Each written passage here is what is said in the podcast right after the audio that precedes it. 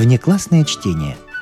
Классное чтение для всех вне класса. Не включенные в курс литературы. Неизвестное произведение известных авторов. «Вы, пожалуй, идите», — ответствовал джентльмен скучающего вида. «А мне, к сожалению, нельзя. Я, видите ли, тут живу». Так сказал Джером Кей Джером устами одного из своих героев. А сам автор жил в произведениях довольно разнообразных. Если вы поклонник английского юмора, то, читая их, получите массу удовольствия. И, конечно же, почувствуете дух старой Англии. Даже в фантастическом рассказе «Партнер по танцам».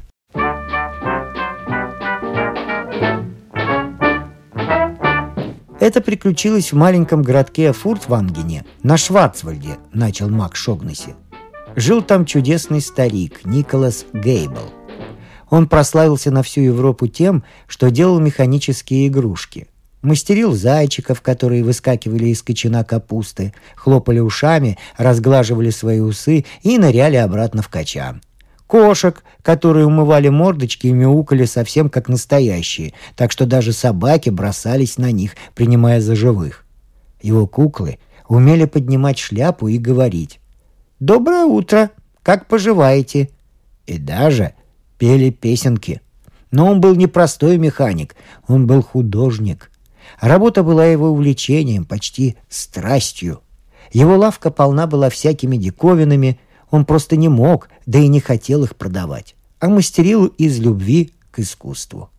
Он ухитрился сделать механического ослика с электрическим двигателем внутри, который мог бегать целых два часа и притом быстрее, чем живой осел, без всякого понукания.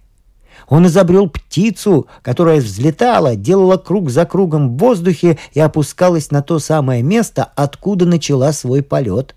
Он соорудил скелет, отплясывавший трепака, куклу леди в натуральную величину – игравшую на скрипке, и пустотелого джентльмена, который курил трубку и выпивал пиво больше, чем три немецких студента вместе взятых. А это вам не фунт изюму. И в городе действительно верили, что старик Гейбл может создать человека, способного делать все, чего вы только пожелаете. И однажды он смастерил человека, который натворил таки дел. А случилось это вот как. У молодого доктора Фоллина был ребенок, а у ребенка был день рождения. Когда ему исполнился год, в доме доктора Фоллина дым стоял коромыслом.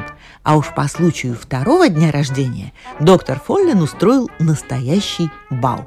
Были приглашены и старик Гейбл с дочерью Ольгой.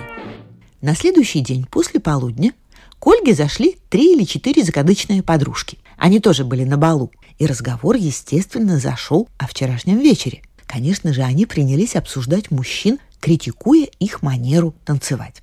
Старик Гейбл сидел тут же в комнате, но, казалось, был погружен в свою газету, и девушки не обращали на него никакого внимания.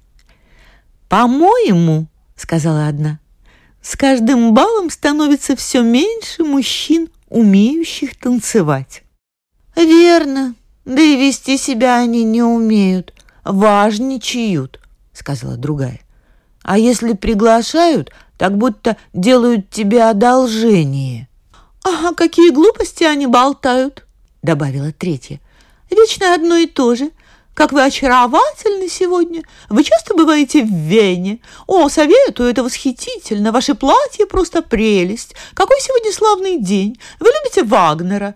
Хоть бы придумали что-нибудь новенькое. А мне все равно, о чем они говорят, заметила четвертая. Если кавалер хорошо танцует, пусть будет хоть дурак дураком. Мне это абсолютно все равно. Хм, обычно так оно и бывает, довольно ехидно вставила худенькая девушка. На бал я хожу танцевать, продолжала четвертая, не обратив внимания на реплику. И все, что мне нужно от партнера, это чтобы он крепко держал меня, хорошо вел и не уставал раньше, чем я. Ха! Механический танцор. Вот что тебе нужно!» Снова заметила ехидная девушка. «Браво, браво!» Хлопая в ладоши, воскликнула одна из подруг. «Блестящая идея!» «Что за блестящая идея?» Спросили остальные. «Как же?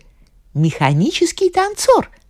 Или еще лучше, электрический танцор, у которого никогда не кончается завод!»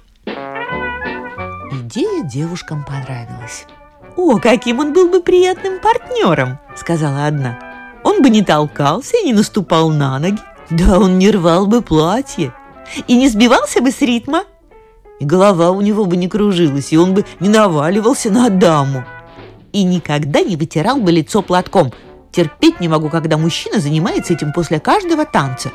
И не стремился бы весь вечер просидеть за столом, а будь он с фонографом внутри, который изрекал бы весь набор привычных пошлостей, вы его и не отличили бы от обычного кавалера, заявила девушка, первой заговорившая об электрическом танцоре. Ну нет, почему же? Отличили бы, заметила тоненькая девушка. Ведь он был бы куда приятнее обычных кавалеров.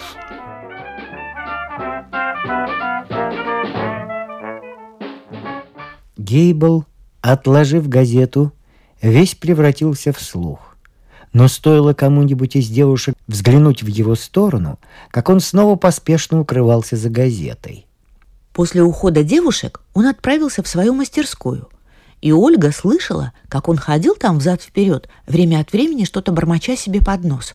В тот вечер он много толковал о танцах и танцорах, спрашивал, о чем они обычно говорят, как ведут себя, какие танцы в моде, какие па устарели и многое другое на ту же тему.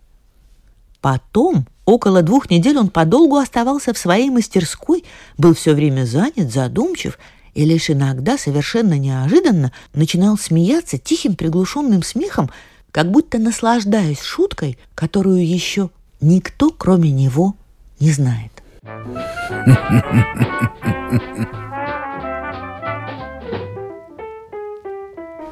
А через месяц в Фуртвангене состоялся еще один бал. Его давал старый Венцель, богатый лесоторговец, по поводу помолвки своей племянницы.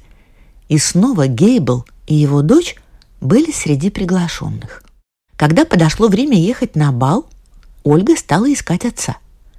Не найдя его дома, она постучала в мастерскую – появился без пиджака, в рубахе с засученными рукавами, разгоряченный, но сияющий. «Не жди меня!» — сказал он. «Поезжай я за тобой. Мне тут кое-что доделать надо». Когда Ольга послушно направилась к двери, он крикнул ей вдогонку. «Скажи там, я приведу одного молодого человека. Прекрасный юноша, отличный танцор. Он понравится всем девушкам». Тут он засмеялся и закрыл дверь.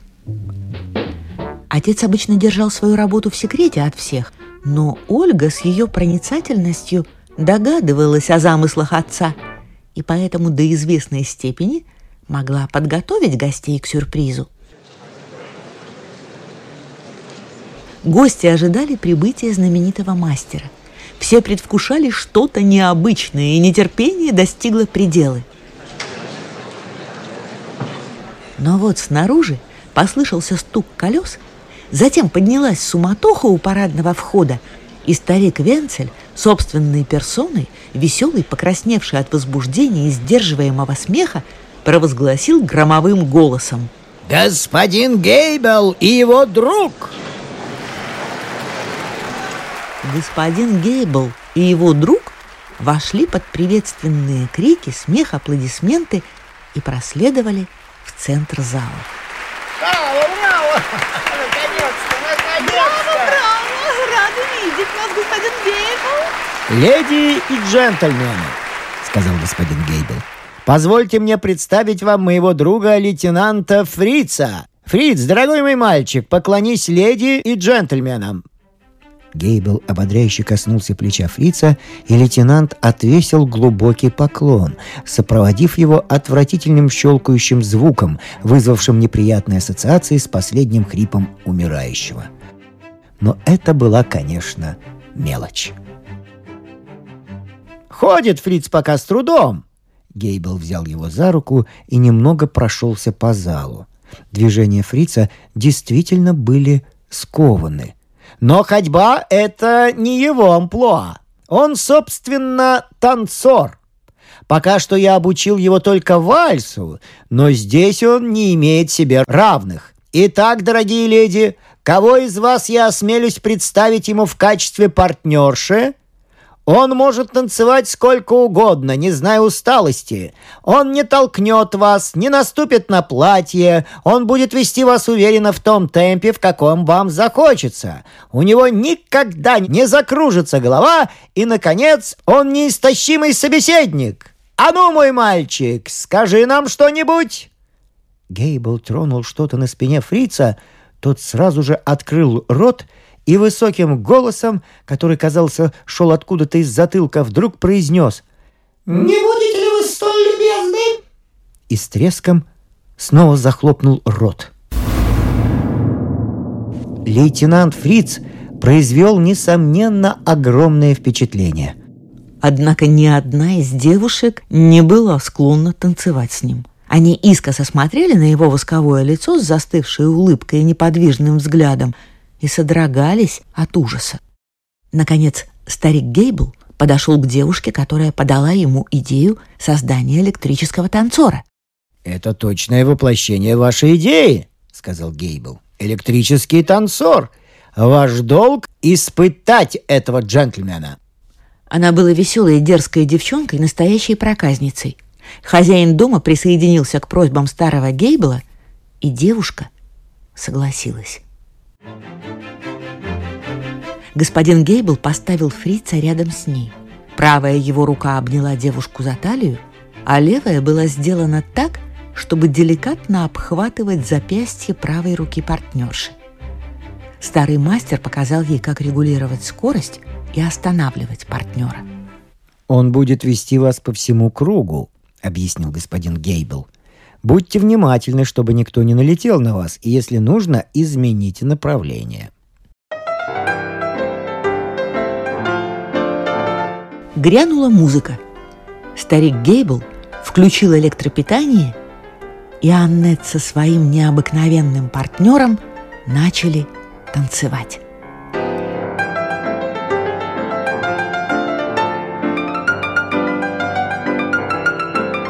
Некоторое время все стояли и смотрели на них. Танцор превосходно справлялся со своей ролью. Он не уставал, четко выдерживал ритм, не выпуская маленькую партнершу из своих крепких объятий, и порой прерывал тяжкое молчание целым потоком слов. «Как вы очаровательны сегодня! Какой чудесный сегодня день! Вы любите танцевать?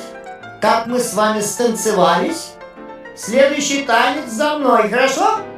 О, не будьте так безжалостны!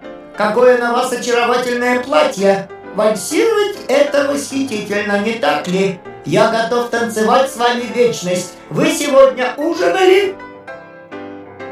По мере того, как девушка осваивалась со своим сверхъестественным партнером, нервозность ее проходила, и вот она уже вся отдалась этой неожиданной забаве.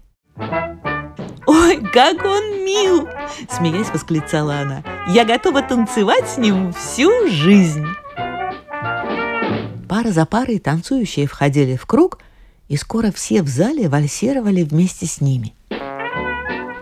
Николас Гейбл стоял и, сияя от восторга, как ребенок, смотрел на свое творение.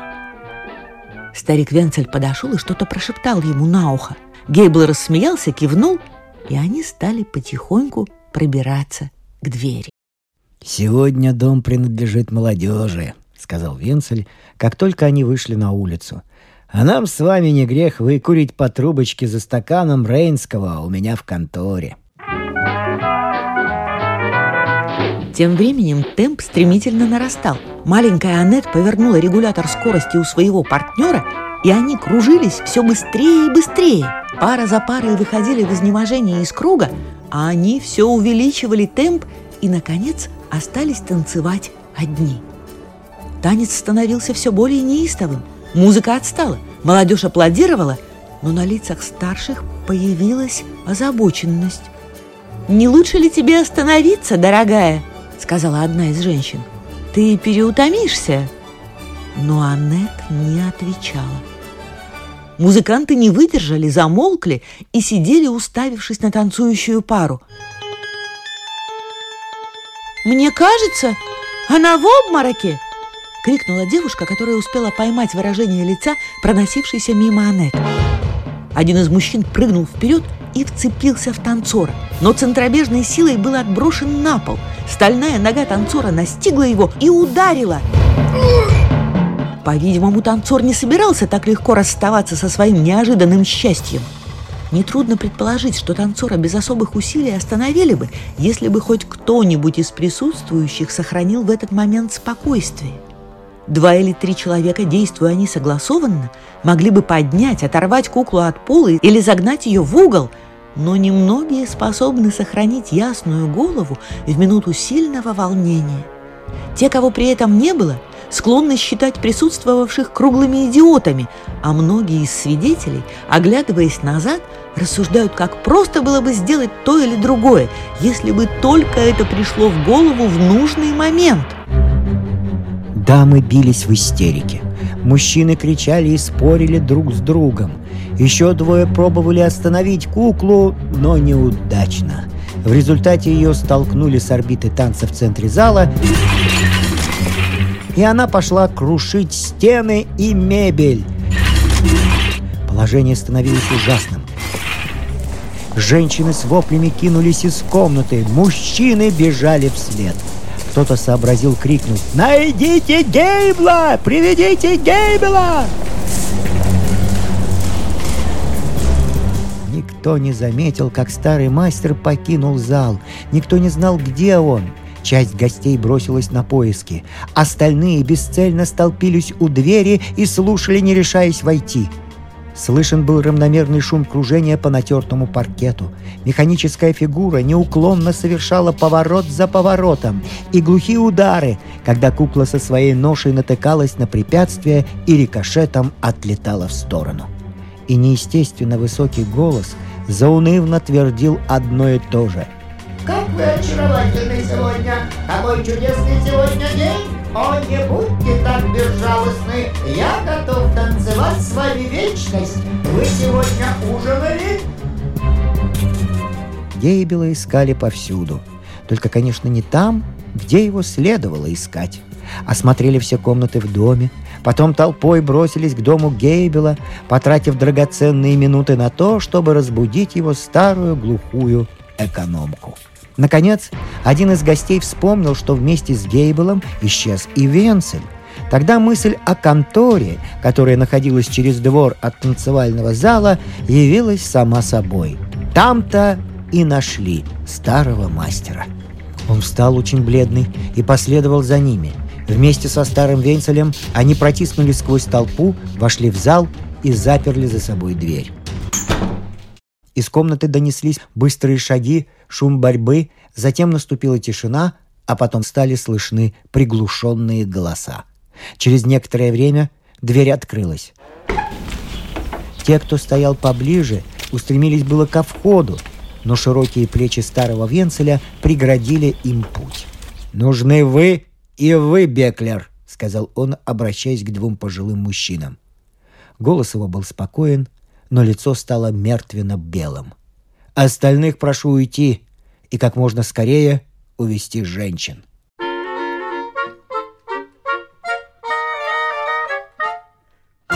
С тех пор Николас Гейбел делает только механических зайчиков да котят, которые мяукают и моют мордочки лапами.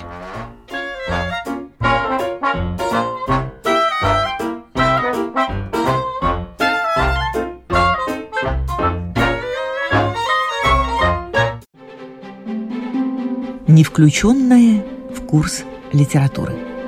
Внеклассное чтение. К непрочитанной книге всегда можно вернуться. Джером Кей Джером. Часы. Есть два вида часов. Одни, которые всегда врут и знают это и кичатся этим, другие, которые всегда ходят верно. Кроме тех случаев, когда вы им доверяетесь. А тогда они подводят вас так, как даже трудно ожидать от часов в цивилизованной стране. Помню, как одни часы этого последнего типа, висевшие у нас в столовой, когда я был ребенком, однажды зимой подняли нас всех в три часа ночи. Без десяти минут четыре мы уже кончали завтракать. А в начале шестого я пришел в школу, сидел на крыльце и горько плакал, думая, что пришел конец света. Все кругом словно вымерло. Человек, который способен жить в одном доме с такими часами, не подвергаясь риску погубить свою душу, хотя бы раз в месяц высказывая им напрямик свое мнение о них, либо может конкурировать с Иовом, старая известная фирма, либо не знает достаточно бранных слов, чтобы стоило начинать ругаться. Мечта всей жизни у часов этого типа – соблазнить вас вериться им и попробовать попасть по ним на поезд. Несколько недель подряд они будут идти безукоризненно настолько, что если вы заметите несоответствие между ними и Солнцем, вы будете скорее думать, что что-нибудь неладно с Солнцем, чем что часы нужно отдать в починку. Вы убеждены, что если бы эти часы ушли вперед хотя бы на четверть секунды или отстали хотя бы на одну восьмую мгновение, это разбило бы им сердце, и они бы умерли от горя. С этой детской верой в безупречную точность их хода вы в одно прекрасное утро собираете вокруг себя все семейство, целуете детей, обтирая после этого рот запачканный вареньем, тычете пальцем в глаз малютки, обещаете не забыть заказать угля, машете зонтиком, посылая последний нежный привет и отправляетесь на вокзал.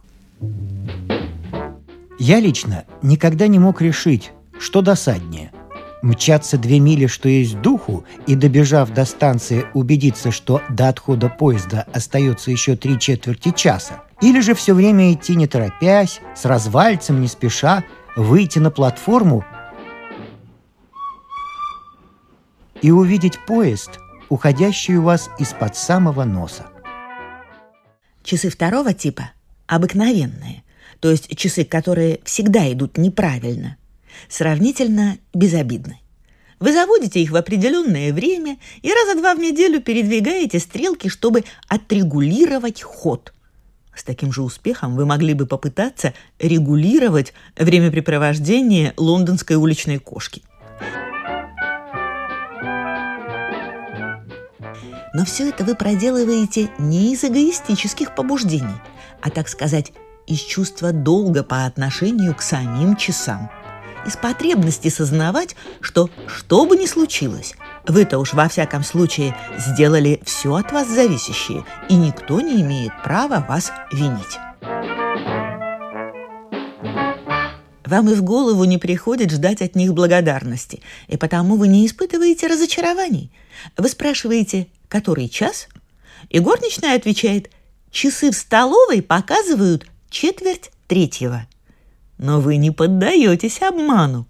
Вы знаете, что на самом деле теперь десятый час вечера, и припоминаете, что четыре часа назад, курьезный факт, эти же самые часы шли всего на 40 минут вперед. Коротко дивитесь, как они с тех пор сумели зайти так далеко, и поражаетесь их энергией. Я сам обладатель часов которые по своей независимости, разнообразию настроений и легкомысленному нежеланию считаться с условностями могут дать несколько очков вперед любому из приборов, предназначенных для измерения времени. Просто как часы, они оставляют желать многого, но как живая самодействующая загадка полны интереса и разнообразия. Один мой знакомый утверждал, что его часы ни для кого не годны, кроме как для него – так как он единственный, кто умеет понимать их указания. Он уверял, что часы эти превосходные, и на них можно вполне положиться, надо только знать их, изучить систему их хода. Постороннего же человека они легко могут ввести в заблуждение. Так, например, объяснял он, когда они бьют 15 раз, а стрелки показывают 12 минут 12 Я знаю, что теперь на самом деле без четверти восемь. Да, где уж случайному наблюдателю разобраться в таких тонкостях. Но главная прелесть моих часов именно в неизменной неопределенности их указаний. Они идут безо всякой системы и метода. Это чистейшей воды эмоционализм. В один прекрасный день на них нападает шаловливое настроение, и они, как ни в чем не бывало, за одно утро уходят вперед на три часа. На другой день они изнемогают от усталости и еле тащатся – за каждые четыре часа отстают на два и, наконец, среди дня совсем останавливаются. Жизнь им до того опостылила, что они не в состоянии ничего делать, а к вечеру, глядишь, опять повеселели и безо всякого завода пошли дальше. Я не люблю распространяться об этих часах, потому что, когда я говорю о них только правду, люди уверяют, будто я преувеличиваю. Когда вы прилагаете все усилия, чтобы говорить только правду, Ужасно обидно и досадно, если вам не верят и думают, что вы преувеличиваете. У вас даже появляется желание преувеличить, чтобы дать почувствовать разницу. Однако я отвлекся. Я хотел рассказать вам о наших часах. Это была фантазия моей жены – приобрести эти часы. Мы обедали у Багглсов, а Багглс только что купил часы. Они ему попались в Эссексе – так он выразился. Баглсу вечно что-нибудь попадается. Он способен стать перед старинной деревянной резной кроватью, весящей около трех тонн, и сказать «Да, не дурная вещица. Она мне попалась в Голландии». Как будто он нашел ее на дороге, незаметно поднял и сунул в зонтик, чтоб никто не видел. Баглс все время трещал о своих часах. Это были славные старинные часы – футов восемь в вышину в резном дубовом футляре. Звучное, басистое, торжественное тиканье их было приятным аккомпанементом к послеобеденной беседе и придавало комнате особый уют и достоинство.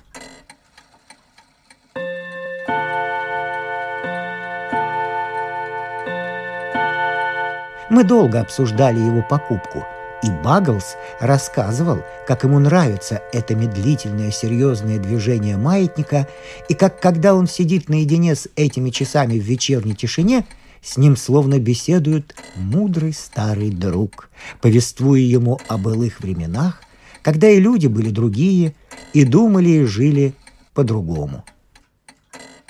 Часы эти произвели большое впечатление на мою жену.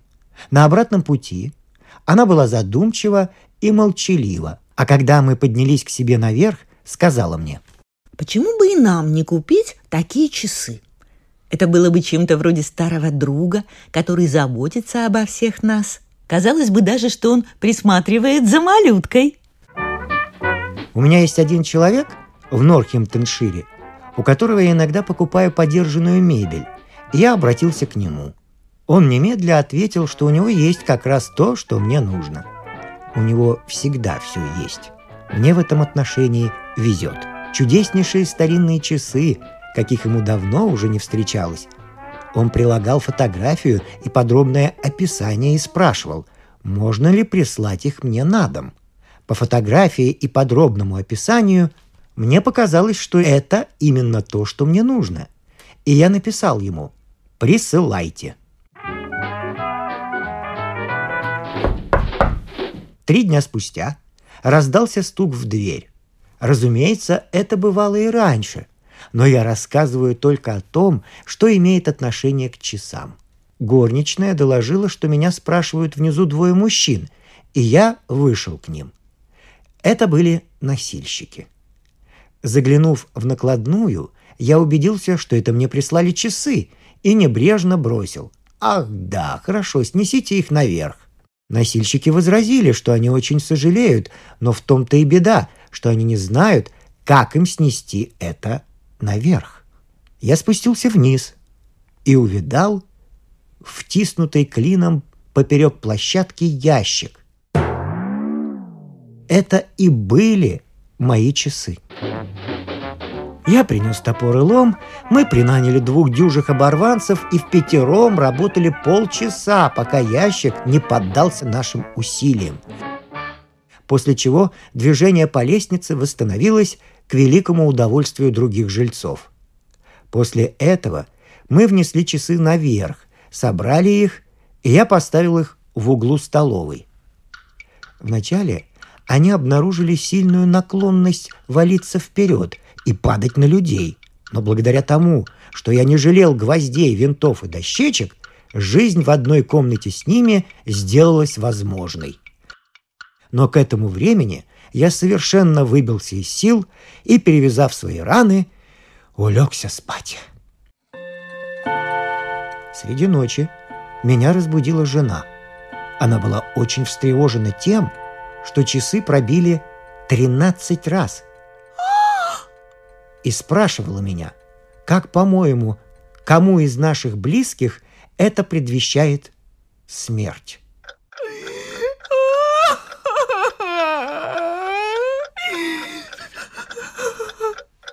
Жена уверяла, что у нее предчувствие – это умрет малютка. Я всячески старался утешить ее, но не мог, пока, наконец, она не наплакалась вдоволь и не уснула.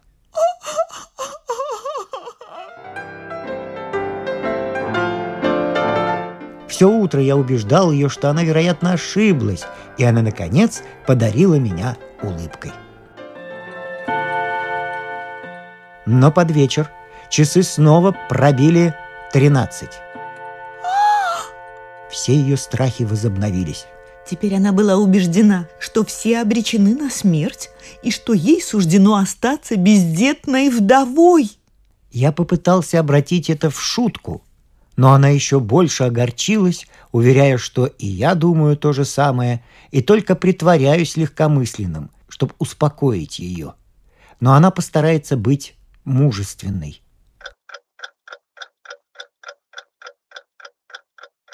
Ночью часы снова повторили свое мрачное предсказание. На следующий день часы четыре раза били по тринадцати раз, и это развеселило жену. Она сказала, что если все мы умрем, то это еще не так страшно. По всей вероятности, разразится эпидемия и унесет нас всех. И была почти довольна этим. А часы, между тем, приговорили к смерти не только всех наших родственников и друзей, но и соседей. Несколько месяцев подряд они целыми днями проделывали одно и то же, пока, наконец, нам не надоела эта бойня, и в окрестностях нашего дома не осталось ни единой живой души. Тогда они, видимо, сами решили начать новую жизнь и стали бить уже безобидно, по 39 и по 41 разу. Любимое число их – 32. Но однажды они отбили целых 49 ударов. Больше 49 они никогда не били. Не знаю почему.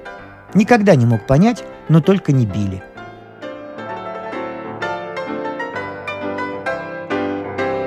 Мне не раз приходило в голову отдать их в починку и превратить в порядочные, знающие свое время часы.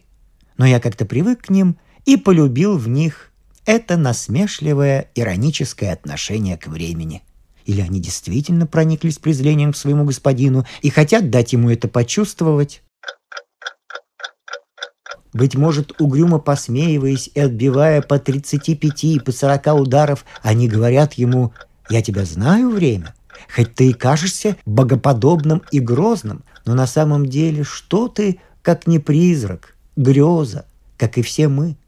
И даже меньше того, потому что вот ты прошло, и нет тебя.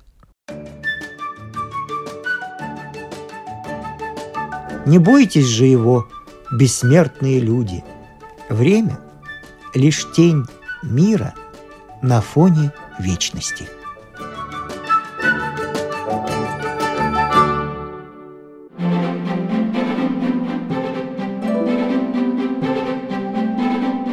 вами прощаются актеры Наталья Щеглова и Вадим Гросман. Музыкальный редактор Виктор Петров. Слушайте нас в Spotify, на платформах CastBox, Яндекс.Музыка, Apple Podcast и других. Самых маленьких слушателей мы приглашаем побывать в гостях у книжки.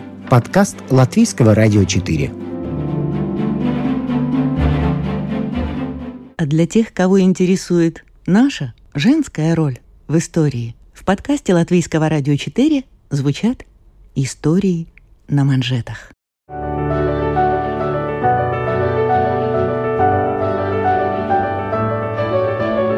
О знаменитых дамах своего да и нашего времени, о тех, чья жизнь стала отражением эпохи, об участницах или свидетельницах поворотных моментов в истории человечества, истории на манжетах. Этот и другие подкасты Латвийского радио 4 вы найдете в Spotify, а также на платформах CastBox, Яндекс.Музыка, Apple Podcast и других –